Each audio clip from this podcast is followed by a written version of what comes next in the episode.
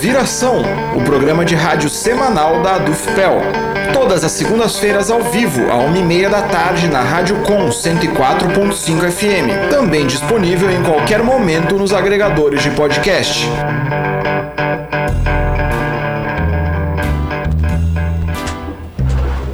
Olá, eu sou o jornalista Matias Rodrigues. E eu sou a estudante de jornalismo Vitória Degóis. No programa de hoje, 9 de dezembro, você ouvirá Entrevista com Cláudia Beatriz Correa, diretora do Sindicato dos Municipários de Pelotas. Cresce a greve dos professores e funcionários de escola do Rio Grande do Sul. Andes interpela na Justiça o ministro da Educação jornalista do Intercept Brasil e professor da USP, abrem seminário de comunicação sindical em Pelotas. Assinado o contrato de construção da nova sede da ADUFPEL. Você está ouvindo o Viração, programa de rádio da ADUFPEL. São 13 horas e 29 minutos. No dia 4 foi assinado o contrato de construção da nova sede da ADUFPEL. Também foi firmada a primeira ordem de execução da obra. A previsão é que a nova sede da seção sindical, que ficará na rua 15 de novembro, número 110, seja entregue após 12 meses de trabalho. A construção está a cargo da Vila Bela Engenharia de Pelotas Limitada e a coordenação é de responsabilidade do engenheiro Luiz Fernando de C. Galvão. A construção da nova sede da Dufpel é fruto de um longo processo coletivo que passou por diversas diretorias, tendo início com a ideia da reforma da atual sede para melhor abrigar as atividades do movimento docente. Todas as discussões e estudos culminaram na aquisição do novo terreno, na região do Porto, e na realização de um concurso em 2015 para a escolha da nova sede. O concurso teve como vencedora a Desterro Arquitetos, de Florianópolis. O Andes Sindicato Nacional interpelou na Justiça Federal o ministro da Educação, Abraham Weintraub. A entidade cobra que o responsável pelo MEC apresente explicações e informações sobre as declarações que proferiu contra as universidades federais. Weintraub declarou a um portal de notícias que as universidades estão repletas de plantações de maconha e que os laboratórios de química desenvolvem drogas sintéticas. De acordo com a argumentação do Andes, o ministro não apresenta qualquer prova sobre as suas alegações e muito menos as providências cabíveis adotadas pelo MEC. Para o sindicato, a fala do ministro tem a intenção de desqualificar as universidades federais e colocar a opinião pública contra as instituições. Na sexta-feira ocorre a abertura do Seminário de Comunicação Sindical da Regional Rio Grande do Sul do Andes. A primeira mesa, que debate os desafios da comunicação contra-hegemônica no contexto atual, será gratuita e aberta ao público em geral. Os palestrantes convidados são o editor contribuinte sênior do Intercept Brasil em Brasília, Rafael Moro Martins, e o professor da Universidade de São Paulo, Pablo Hortelado. O debate será na sexta-feira, dia 13, às 7 da noite, na sede da Azufpel, na rua 15 de novembro, número 262. A programação do seminário é composta por mesas de discussão sobre política de comunicação sindical, oficinas para diretores e equipes de comunicação e relatos de experiências das sessões sindicais. Apenas a primeira mesa será aberta ao público em geral. O restante do evento é restrito aos diretores e trabalhadores da comunicação das sessões sindicais do Andes. No dia 27 de novembro, pescadoras e esposas de pescadores da colônia Z3 realizaram um protesto silencioso, apenas carregando cartazes em frente à Caixa Econômica Federal da rua 15 de novembro, no centro de Pelotas. O protesto deu-se em repúdio à situação de cerca de 30 famílias que vivem atualmente sem seguro defeso e Bolsa Família. De julho a setembro, os pescadores deveriam receber o chamado seguro defeso, no valor de 998 reais mensais, pois nesse período não há peixes na lagoa e, na maioria dos casos, a pesca é a única maneira de subsistência das famílias. Acontece que, após um decreto presidencial em 2015, estipulou-se que os dois benefícios, o seguro e o Bolsa Família, não poderiam ser pagos simultaneamente. Assim, os beneficiários deixa, deixariam de receber o Bolsa Família durante os meses de junho, julho, agosto e setembro. Entretanto, a medida não foi colocada em prática até o ano de 2018. Isso até agora, quando o governo federal determinou a suspensão do auxílio e o pagamento retroativo pelos anos em que foi pago juntamente com o seguro defeso. Dessa forma, desde janeiro, essas 30 famílias não recebem a bolsa e, desde setembro, os 780 pescadores da colônia estão sem o seguro defeso, ficando sem alternativas de sustento e vivendo na pobreza extrema. Vamos agora à agenda da ADUFPEL. Amanhã, terça-feira, a exposição de 40 anos da UFPEL visitará o campus das Ciências Humanas e Sociais da UFPEL, o CCHS. No local haverá uma mesa para sindicalização dos docentes que tiverem interesse. O prédio fica na rua Coronel Alberto Rosa, número 154, no centro de Pelotas. Já na sexta-feira, como acabamos de falar, ocorre a abertura do Seminário de Comunicação da Regional Rio Grande do Sul do Andes. A palestra de abertura é aberta ao público e começa às 7 da noite na sede da Azufpel, Rua 15 de Novembro, número 262. Os debatedores serão o editor contribuinte sênior da Intercept Brasil, em Brasília, Rafael Moro Martins, e o professor da Universidade de São Paulo, Pablo Hortelado. Você está ouvindo o Viração, programa de rádio da Adufpel. São 13 horas e 34 minutos. Junto a outras categorias do serviço público gaúcho, os professores e funcionários de escola do estado estão em greve desde o dia 18 de novembro. Eles lutam por reajuste salarial, pelo fim do parcelamento salarial que já dura quatro anos e para derrubar o pacote de reformas de Eduardo Leite. Na última semana, os professores em greve realizaram uma grande manifestação em Pelotas, que reuniu mais de 10 mil pessoas na cidade natal do governador. Saiba mais, em, sa, saiba mais sobre a luta do CEPERS em reportagem da jornalista Gabriela Vensky. Da educação do Rio Grande do Sul continuam em greve contra o pacote de medidas do governo Eduardo Leite. O pacote, enviado pelo governo à Assembleia Legislativa, traz uma série de ataques ao serviço público gaúcho. Ele trata da reestruturação da Previdência e das carreiras do funcionalismo. Ao todo, são oito projetos que foram protocolados em regime de urgência e podem ser votados no dia 17 de dezembro. Por conta disso, mais de 10 mil pessoas foram às ruas no dia 3 de dezembro em Pelotas protestar contra o governo estadual e apoiar os servidores, entre eles os docentes da UFPEL e do IFSUL KVG, que paralisaram as atividades. A presidente do CEPERS, Elenira Aguiar Schurer, fala sobre a greve que já possui a adesão de mais de 2.250 escolas em todo o estado. A presidente do sindicato agradece o apoio e convida a população a fortalecer a luta em defesa da escola pública e de qualidade. Estamos na terceira semana da nossa greve, uma greve forte, uma greve muito poderosa, onde a categoria veio em massa para a greve e que contamos uh, pela primeira vez nos 33 anos que estou no magistério com o apoio massivo da população gaúcha. Por isso é uma greve diferenciada.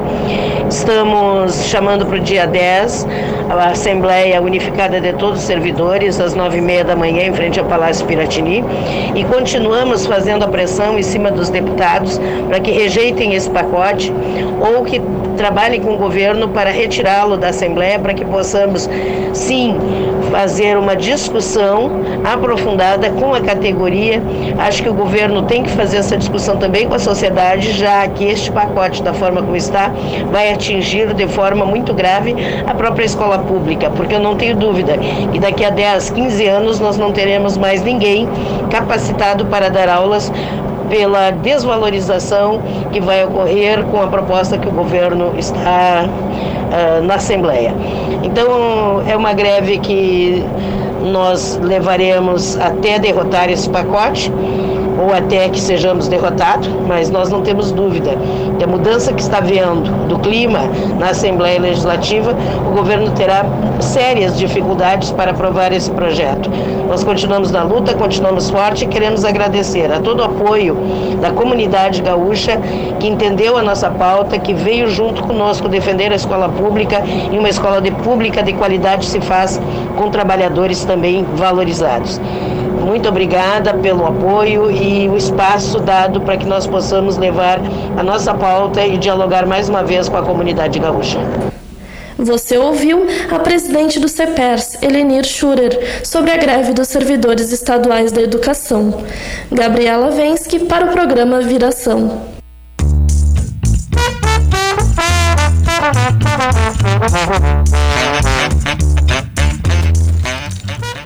A Organização para a Cooperação e Desenvolvimento Econômico, a OCDE, divulgou na última semana o resultado das provas PISA, que avaliam a educação de vários países do mundo. Entenda melhor o assunto em reportagem produzida pela jornalista Gabriela Vensky da edição 2018 do PISA, Programa Internacional de Avaliação de Estudantes.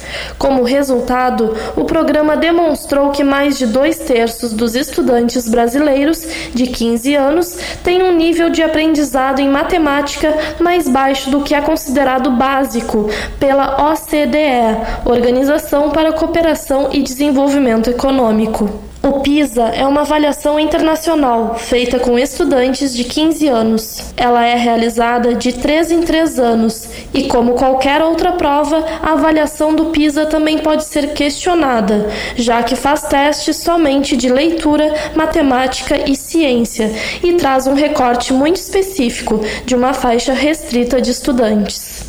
Em entrevista ao Viração, a professora Valdelaine da Rosa Mendes comenta sobre o PISA e questiona a forma de avaliação. Eu penso que nós não temos que dar muita atenção a isso, né? Porque precisamos entender o que significa esse tipo de avaliação. Na realidade, é, é um tipo de avaliação que é muito questionável até do ponto de vista do próprio conceito de avaliação, porque de fato o que avalia a gente sabe que é um sistema de métrica, né, que tem como objetivo criar uma condição para estabelecer comparações entre os países e que de fato não, né, não avalia é, os resultados educacionais de cada país. Essa, esse tipo de política ele, ela é construída a partir de uma ideia de responsabilização das redes de ensino, mas principalmente das escolas, e pouco sobre a, tendo pouca preocupação com a avaliação das políticas implementadas nos países. São avaliações que se estruturam a partir de, de exames de, na área da matemática, das ciências e, da, no caso do Brasil, do português, né, para avaliar a leitura e a escrita, mas que na realidade é, não nos indicam de fato né, qual é o cenário educacional que a gente tem no país. A docente também afirma que há outros instrumentos que podem de fato indicarem o desempenho dos estudantes. Acho que nós temos aí inúmeros estudos, inúmeras investigações, inúmeros trabalhos produzidos pelas instituições de ensino, nos cursos de pós-graduação nas universidades deste país, que demonstram ter resultados muito precisos sobre as condições educacionais no Brasil. Né? Então, que eu acho que esse, e podemos construir instrumentos que de fato avaliem, que de, de fato indiquem é, quais são as lacunas, quais são os problemas que nós temos e, onde, e o que deve, deve ser atacado. Valdelaine fala sobre a capacidade real que uma prova estandartizada a nível internacional tem para avaliar a qualidade da educação de um país esse tipo de avaliação desconsidera as realidades, as peculiaridades de, das nações, dos países, compara situações, né, busca comparar, busca criar um ranking de condições desiguais. Né? Então, a gente sabe o que está por trás disso, né? são processos de, de responsabilização, ou seja, né, indicar então quais são os países que ocupam melhores ou piores lugares e a partir daqueles que ocupam tais lugares, né, indicar o que deve ser feito, né, o que deve ser realizado do ponto de vista é, pra, interno, assim, de, de avaliação, o que, que, a gente poderia é, dizer, né? Que são, é um sistema de métrica Então, ele se presta muito bem para construir um ranking. É, tem uma outra questão importante nisso, né, a forma como as escolas participam. Uma avaliação amostral, então conta com uma amostra apenas para para indicar resultados, né? Então, é, penso que não serve para fazer avaliação da educação em nível, em nível nacional. Valdelaine Mendes também comenta como esses formatos de avaliação interferem na elaboração das políticas de educação do país. Isso é importante, a gente percebeu como é, os processos de avaliação eles acabam sendo determinantes para a elaboração das políticas. Então, na realidade, o processo de avaliação vai sendo o determinante para a construção dos projetos educacionais do Brasil. Então, já que na avaliação é priorizado português e a matemática, bom, então isso tem que ser priorizado dentro, internamente, dentro das instituições educacionais. E, de fato, a gente tem assistido isso. A reforma do ensino médio hoje, que né, é, que foi aprovada né, no Congresso Nacional e que estamos acompanhando a implementação dela em vários né, é, locais no Brasil, tem exatamente feito esse movimento de priorização do português da matemática e da exclusão de outros componentes curriculares. A docente ainda comenta sobre a relação dessas avaliações com o processo de privatização da educação. Esse é um aspecto fundamental para a gente pensar, porque na medida em que eu tenho avaliações é, padronizadas, avaliações em larga escala, eu, constru, eu, eu, crio as condições para a construção de um sistema educacional igual, né, ou mais, mais homogêneo, digamos, em nível nacional e nível internacional. Bom, o que, que isso significa e para que, que isso serve? Isso serve para quê? Para que eh, organizações privadas tenham muito mais facilidades para adentrar nos sistemas públicos públicos de ensino, seja vendendo produtos, vendendo materiais, intervindo na gestão da escola, na gestão da rede de ensino, nos processos internos de elaboração dos projetos pedagógicos das escolas. Por quê? Né? Porque essas organizações elas não vão fazer um trabalho específico para cada instituição de ensino no Brasil. Elas precisam trabalhar com materiais em larga escala. E aí, né, quando tem uma avaliação uh, em larga escala sendo produzida, que juntamente com a aprovação de uma base nacional comum curricular, que né, é, determina que determinados eh, que, que, que conteúdos sejam desenvolvidos nas instituições educacionais, então eu estou criando as condições favoráveis para que né, determinadas organizações adentrem no sistema educacional né, e, e, nos, e, e digam né, o que deve ser feito. Gabriela Vensky para o programa Viração.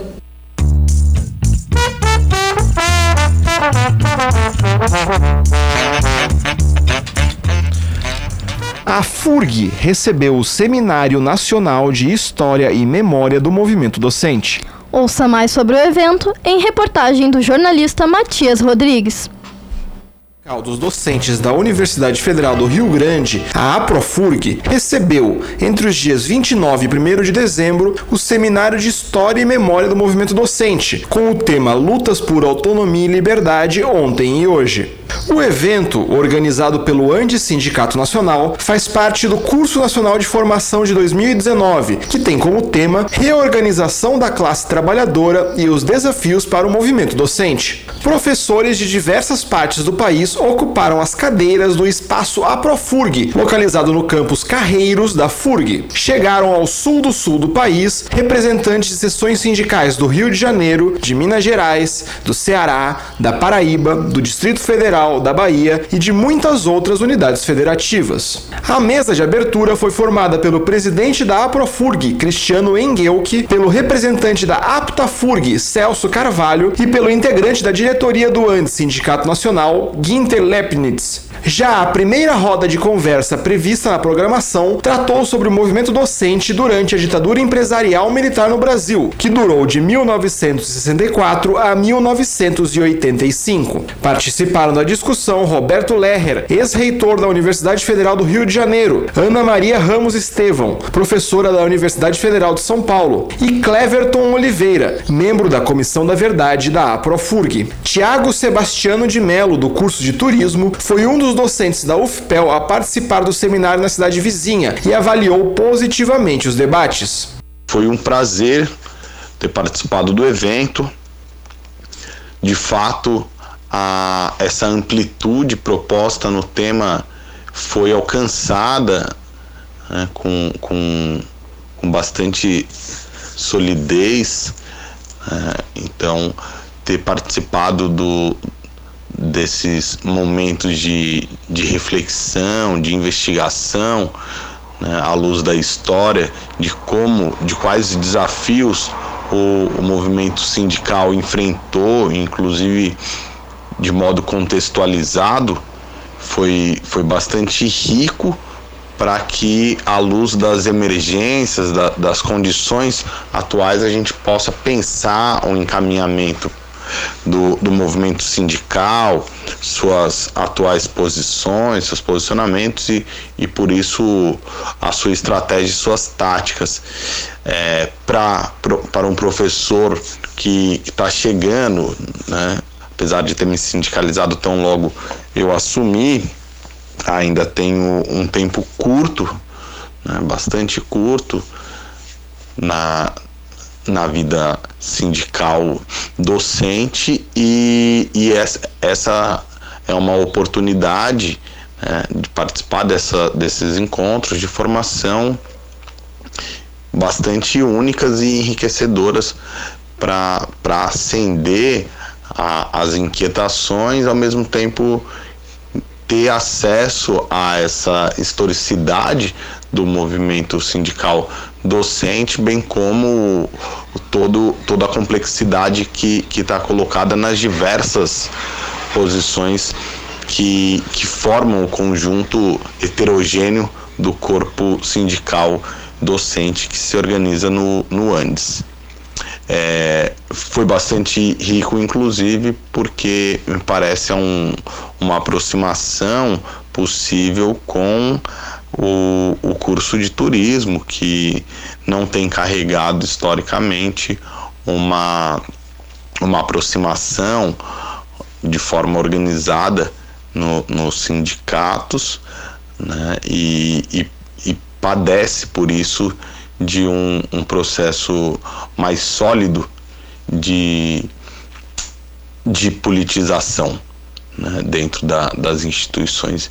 E aí despertar para isso foi, foi importante, tem, tem ajudado a, a determinar os rumos, inclusive, da, da minha prática docente de forma mais ampla. Matias Rodrigues para o programa Viração.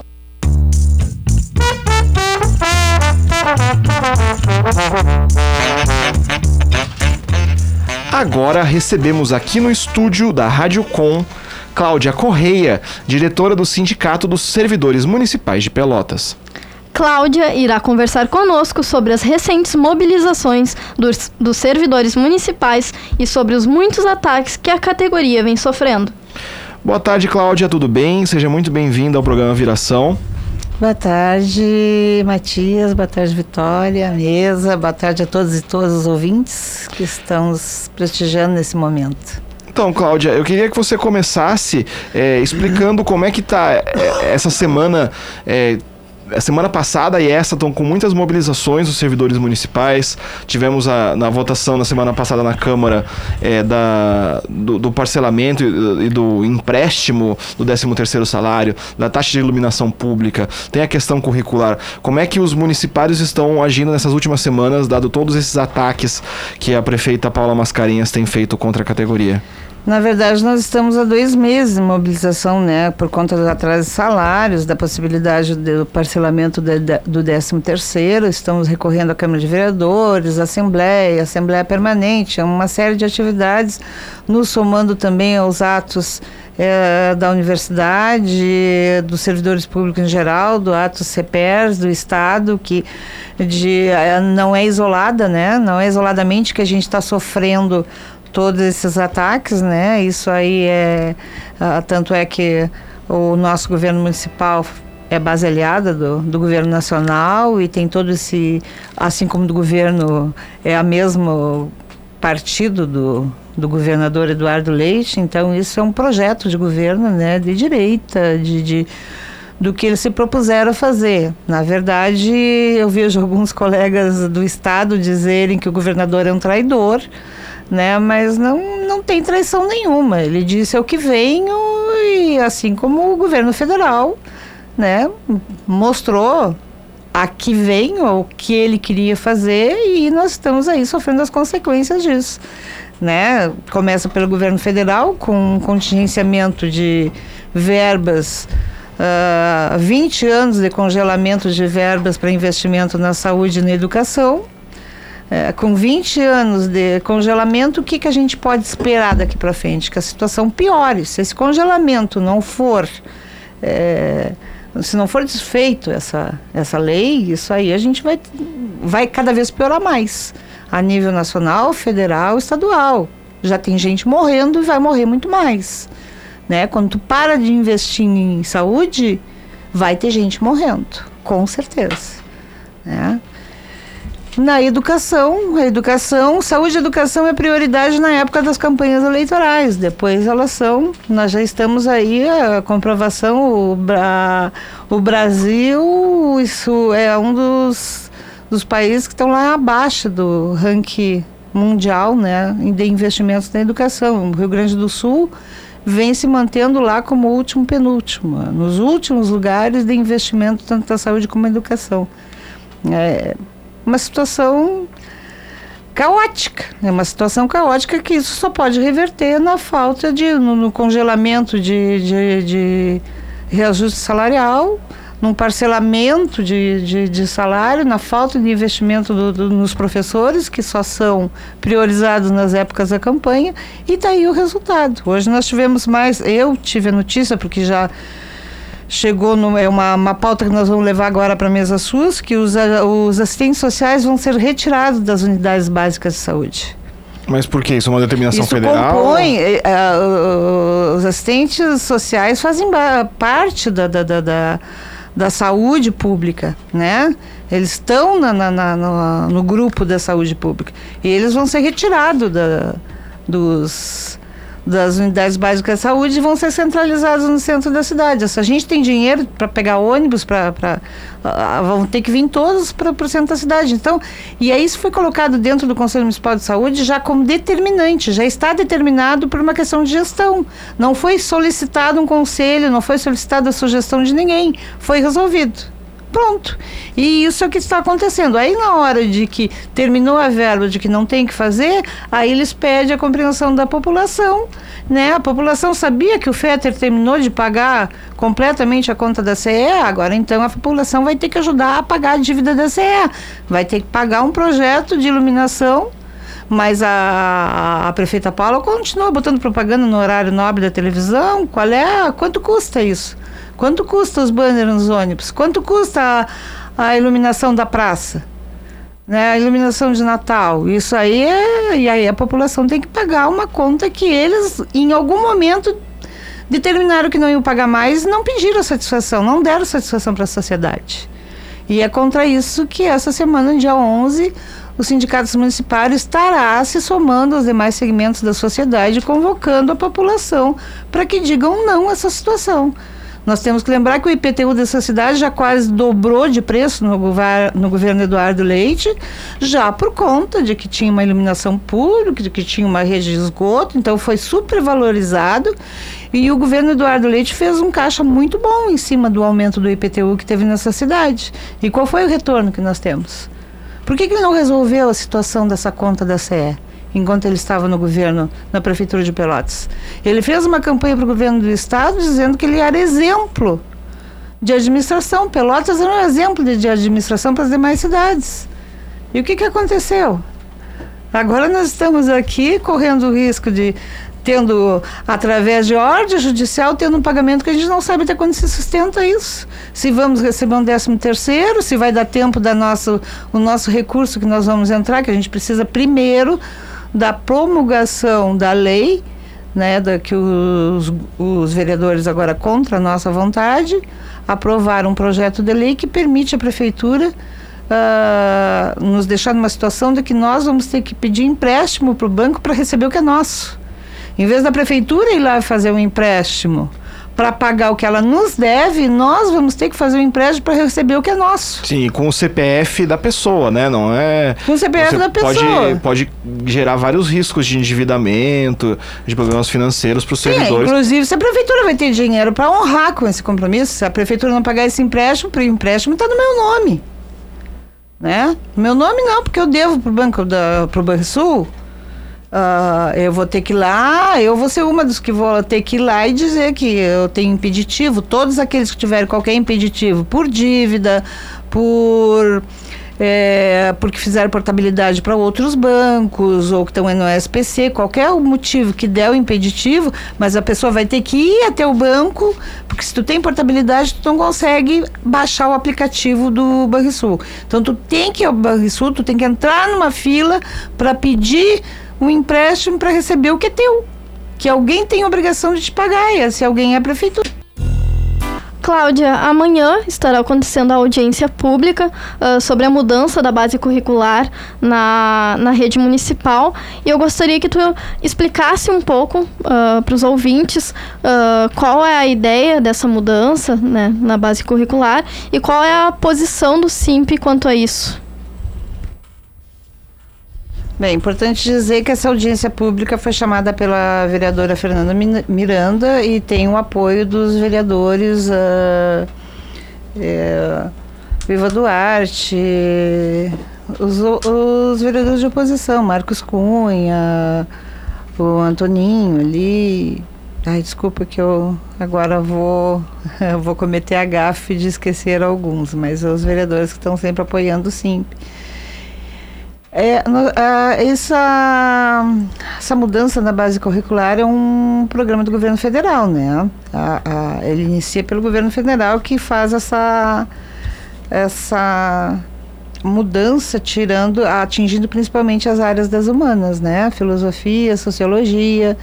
Então, isso é uma coisa que vem a todo, uh, para todo, uh, a nível nacional, nas escolas, é uma luta que a gente está tendo aí desde o ano passado, desde o ano passado, está travando, acho que vocês sabem bem né, da situação, que os cursos estão sendo é, uma diminuição, não é uma retirada, mas já uma retirada em algumas séries, está ficando praticamente segundo grau, está ficando, não é mais segundo grau que fala, eu sou das antigas.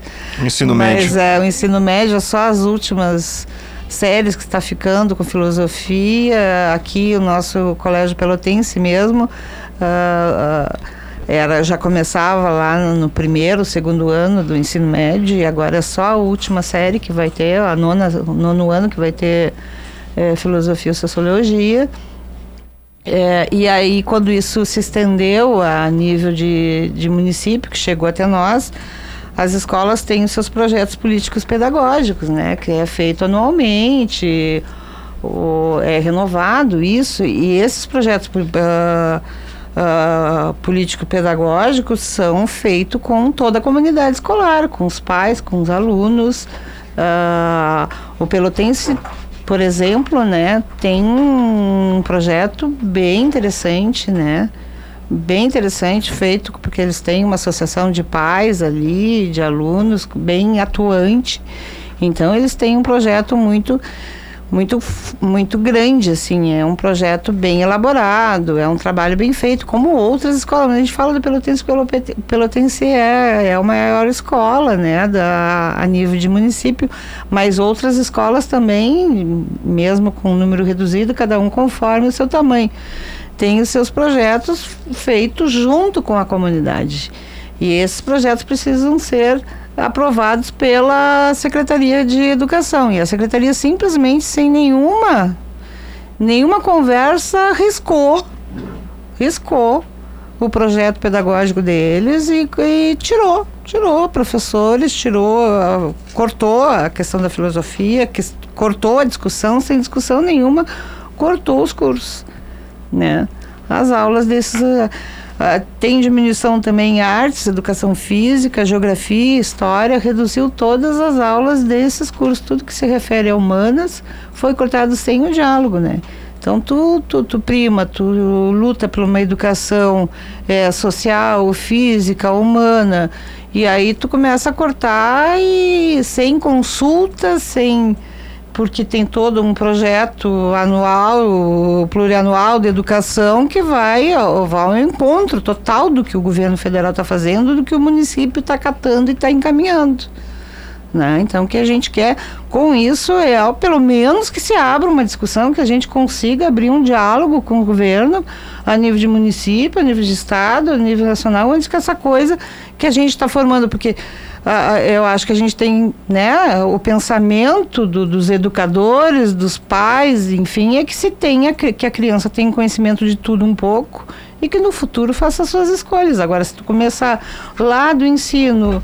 Uh, básico, o médio, tu já conseguir já começar a podar isso e transformar no, no robozinho que vai seguir a sua carreira de matemático, de só das exatas ou só das que geram emprego, que reproduzem trabalhadores para o mercado né? E é complicado, né? Até cortar a iniciativa do pensamento, a capacidade das criaturas pensarem, se expressarem e produzirem alguma coisa que não seja trabalhadores obreiros que façam as coisas, seus serviços sem pensar, sem um pensamento, principalmente podar o pensamento crítico, né, que é tão necessário uma sociedade democrática. Então a gente está fazendo essa essa audiência pública que amanhã. horas que vai ser a audiência pública? E todas amanhã às 17h30 na Câmara de Vereadores. É importante né, a presença de pais, professores, as, a sociedade em geral, né, porque isso atinge todos. A educação, como eu digo, é prioridade na época da, da, da das campanhas eleitorais e a gente acaba, quando chega no momento sério de se pensar, de se fazer, de se organizar isso, a gente acaba deixando ah, é os professores que, que vejam isso. Não, todos nós temos que participar disso, todos nós, é nosso compromisso, é nossa obrigação. Nós temos filhos, temos irmãos, temos vizinhos, temos sobrinhos. A sociedade tem que começar a se envolver com essas coisas, né? É necessário.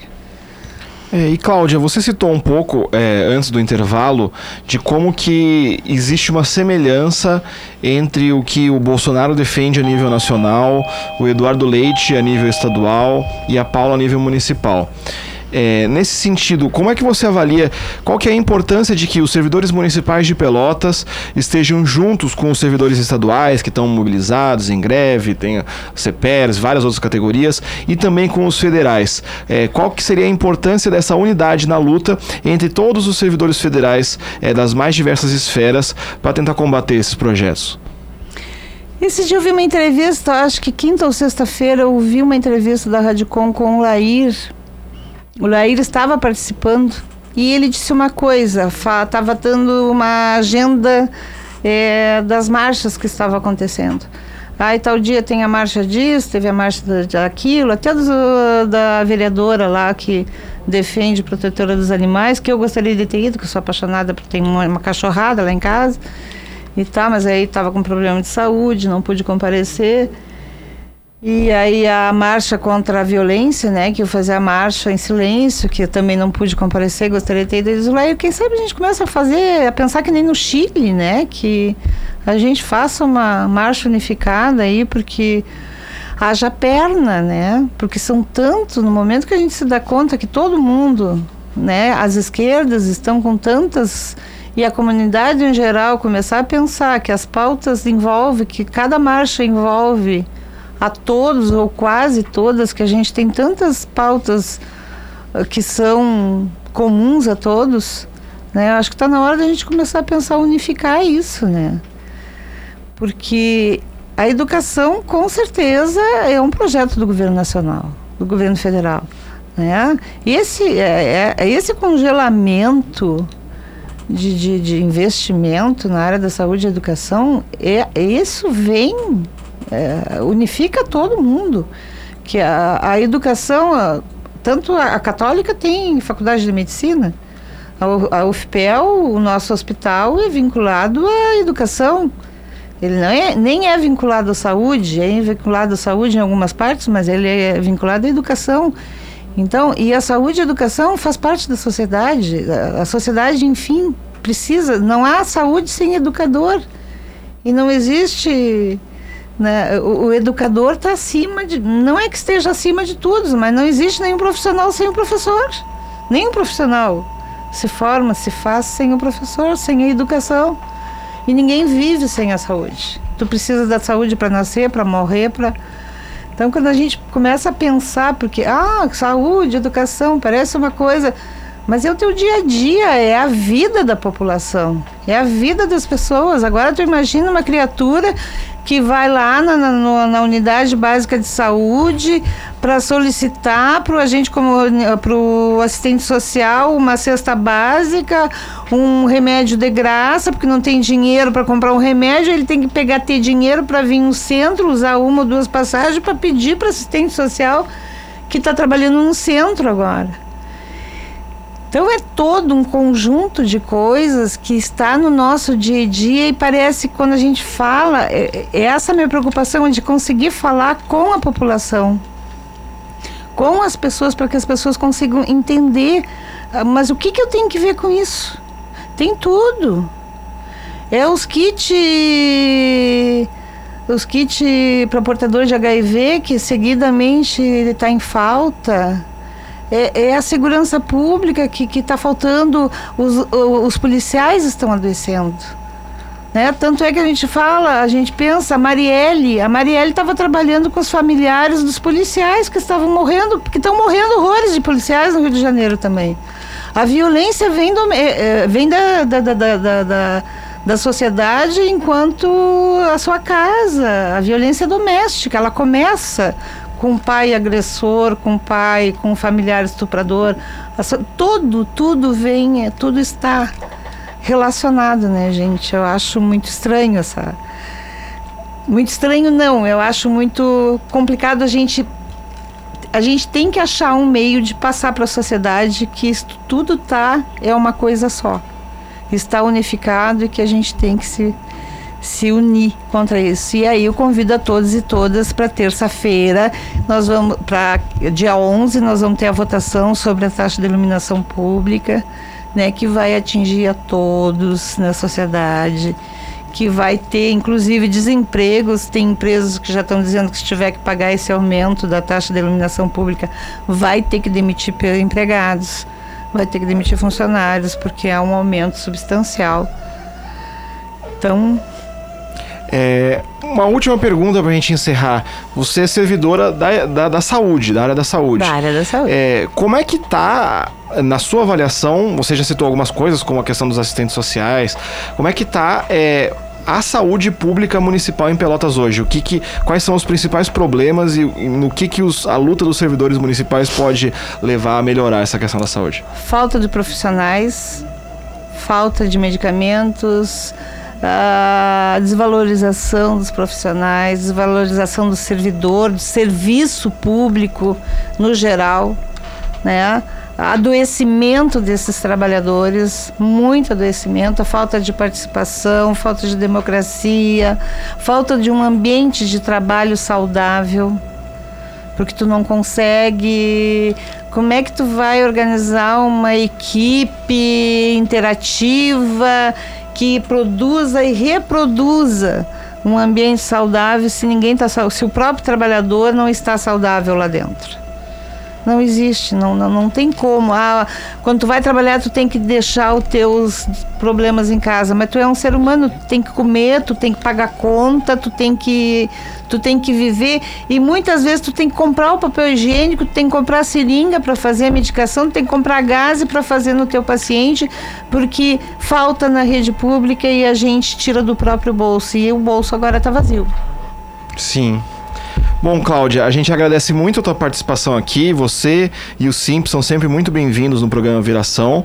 É, a gente vai voltar em alguns segundos e no próximo bloco nós vamos falar de cultura.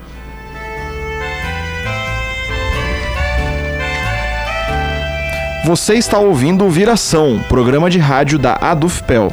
São 14 horas e 15 minutos. Vamos agora à agenda cultural e de mobilizações em Pelotas.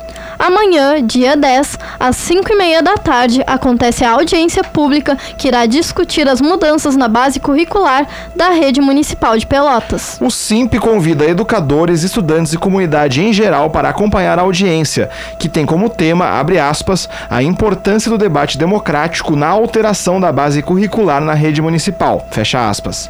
A discussão será na Câmara de Vereadores de Pelotas, Rua 15 de Novembro, número 207. Na quarta-feira, dia 11, acontecerá o ato vigília de manifestação contra o projeto de lei encaminhado pela prefeita Paula Mascarenhas, que busca cobrar taxa de iluminação aos moradores de Pelotas. Neste dia, a Câmara de Vereadores prevê votar o projeto de lei. Portanto, o ato terá início às 8 horas da manhã, em frente à Câmara. Já nos dias 13 e 14 acontece a 14ª Feirinha de Brechós, promovido pelo, pela Gato Mia Brechós, situado na rua Tiradentes, número 2609. A feirinha terá um valor mínimo por peça de R$ 5,00 e o máximo de R$ 50,00 e ocorre das 11 da manhã até as 6 e meia da tarde. Já no dia 15 de dezembro, domingo, acontece a Feira Cultural do Laranjal, das 2 da tarde até as 8 da noite, na rua Helena Assunção. No evento haverá chopp artesanal, música ao vivo e bancas com expositores locais. A entrada custa R$ 5,00. Confira agora a avaliação do ano de 2019 do projeto Dandô, o circuito de música Dércio Marques. O coordenador do Dandô Pelotas, Douglas Bessa, também explica como funciona o projeto, que já, já completa cinco anos. Olá aos ouvintes da Radcom, em especial o programa Viração da Dufpel.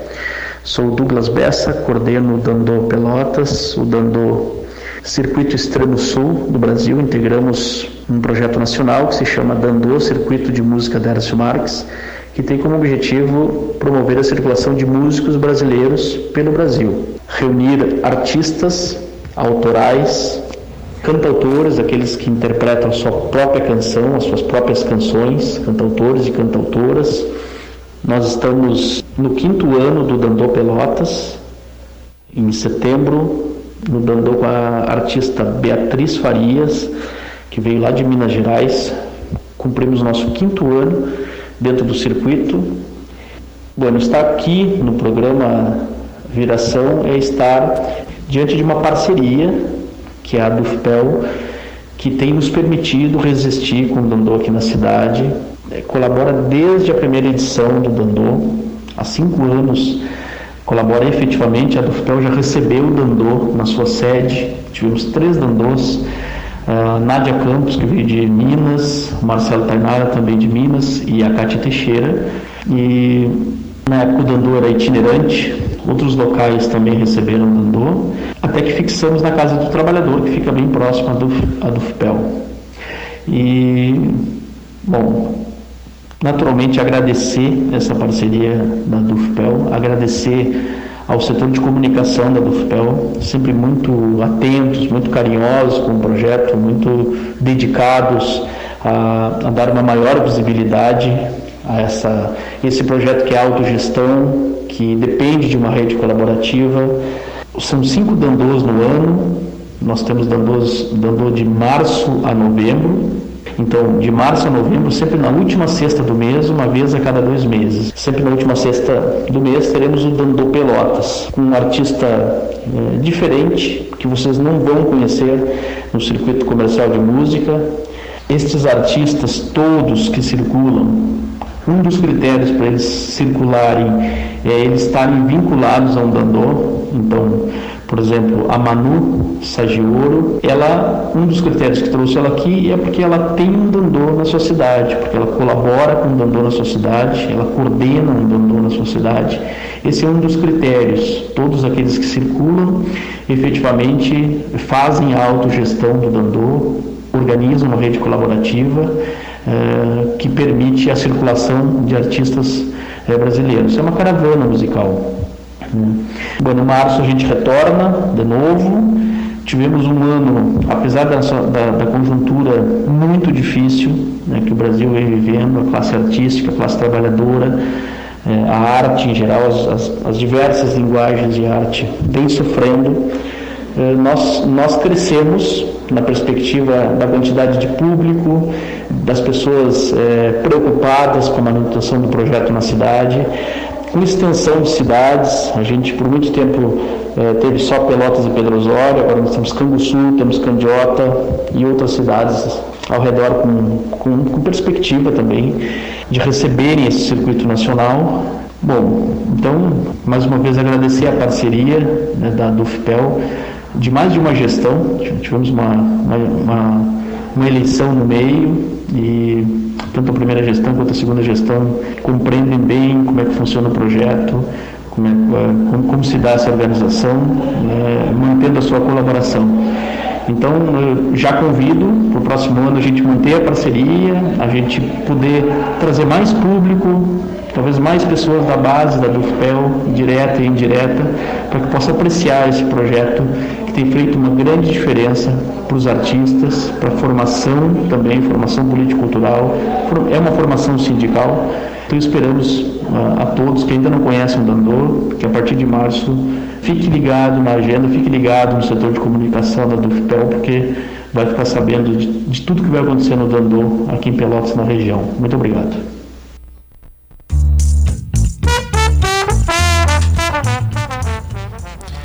Agora você ouve um trecho da música Das Bandas do Poente, de Valdir Verona, um dos artistas que se apresentou em Pelotas no ano de 2009, 2019, perdão, por meio do Dandô.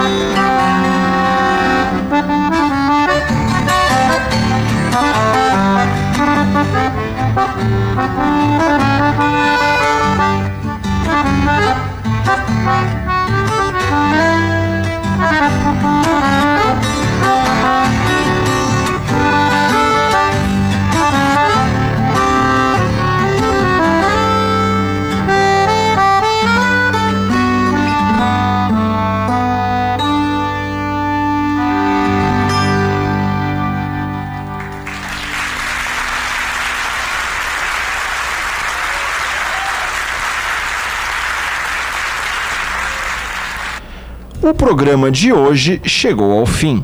O Viração é o programa de rádio semanal da Associação dos Docentes da UFPEL, a ADUFPEL, Seção Sindical do Andes, Sindicato Nacional.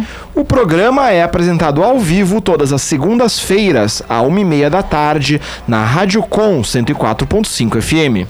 Você também pode ouvir o Viração a qualquer hora nos agregadores de podcast e no site da ADUFPEL. O programa de hoje foi apresentado por Vitória De Góes e Matias Rodrigues. Na produção estiveram Gabriela Vensky, Matias Rodrigues e Vitória De Góes. A coordenação do programa é do professor Giovanni Friso, diretor da ADUFPEL. Na técnica estiveram Ivon Naval, da Rádio Com, e Gabriela Vensky, da ADUFPEL.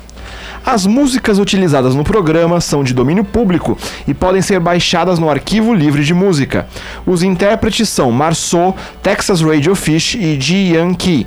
Agradecemos a audiência e te esperamos no programa da semana que vem. Para mais notícias, acesse adufpel.org.br e facebook.com/adufpel.